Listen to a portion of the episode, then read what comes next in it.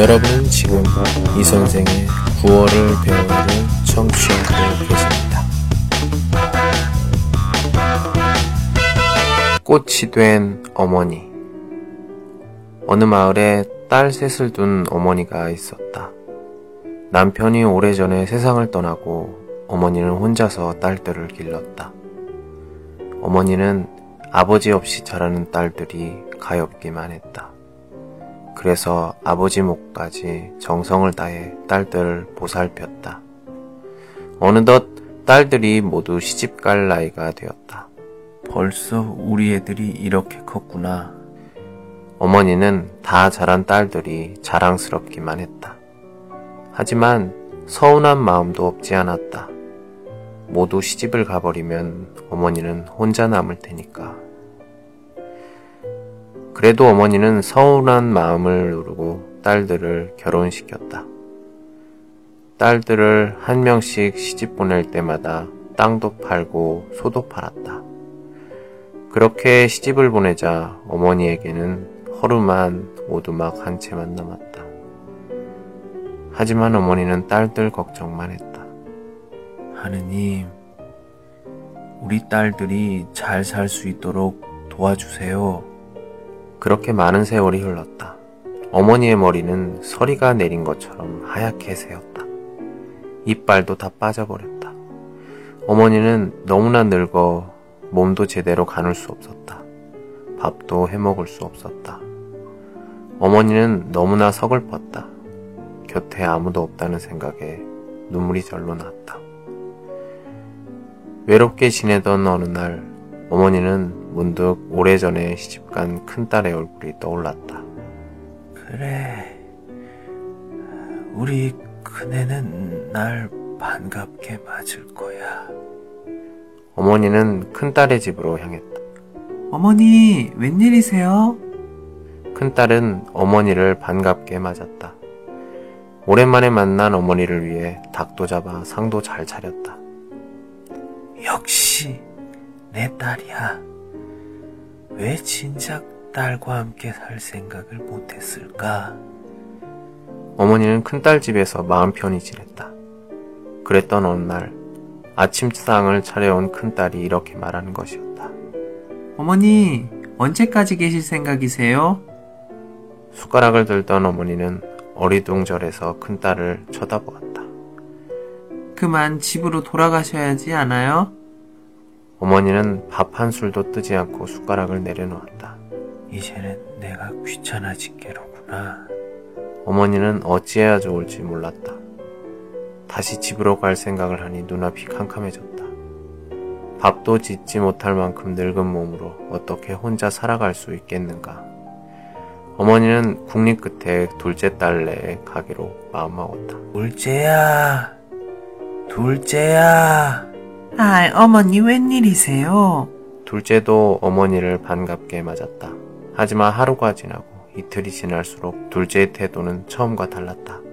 您正在收听的是由喜马拉雅独家发布的李先生的广播，多多评论，多多赞，谢谢。 어머니, 왜 이렇게 밥을 흘리세요? 가만히 앉아만 있지 말고 마당이라도 좀 쓸어요. 둘째는 이렇게 어머니를 구박하기 시작했다. 추운 겨울인데도 어머니 방에 불도 제대로 피우지 않았다. 어머니는 모두 잠든 밤에 소리 죽여 울었다. 그러던 어느 날 밖은 금세라도 눈보라가 몰아칠 것 같았다. 어머니, 이제 그만 제발 돌아가세요. 아이들 키우는 것도 힘든데 어떻게 어머니 시중까지 들어요? 제 생각도 해주셔야지요. 둘째는 이렇게 말하며 어머니를 내쫓았다. 눈보라가 매섭게 몰아치기 시작했다. 지팡이를 집은 손은 벌써 꽁꽁 얼어붙었다. 어머니는 금방이라도 쓰러질 것만 같았다. 이제 어디로 가야 한단 말인가? 어머니의 머릿속에 셋째가 떠올랐다. 하지만 선뜻 셋째의 집으로 갈 수가 없었다. 셋째도 제 언니들처럼 자기를 돌보려고 하지 않으면 어쩌나 걱정이 되었다. 아니야. 셋째는 날 구박하지 않을지 몰라. 이렇게 생각한 어머니는 셋째의 집으로 걸음을 옮겼다. 셋째 집으로 가려면 높은 고개를 넘어야 했다. 어머니는 힘겹게 고개를 올랐다. 고개를 넘던 어머니가 그만 쌓인 눈에 미끄러지고 말았다. 어머니는 일어나려고 애를 썼지만 도무지 몸이 말을 듣지 않았다.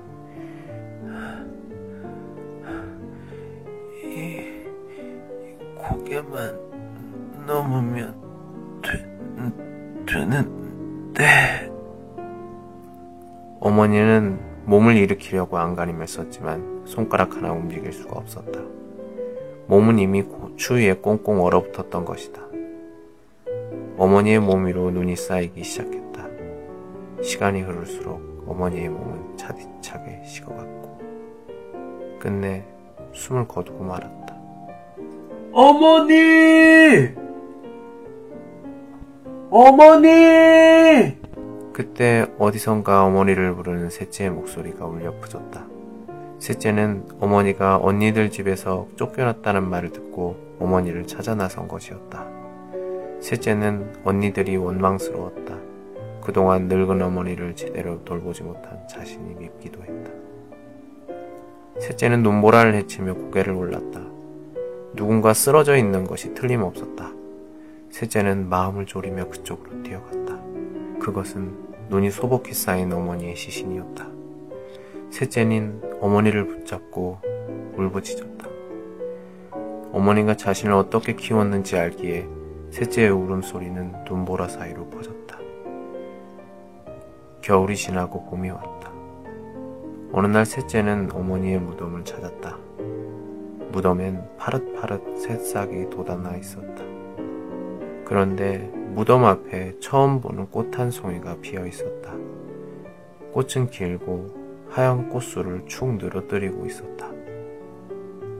꼭 어머니의 새하얀 머리카락 같구나. 그 뒤부터 이 꽃을 할미꽃이라고 불렀다.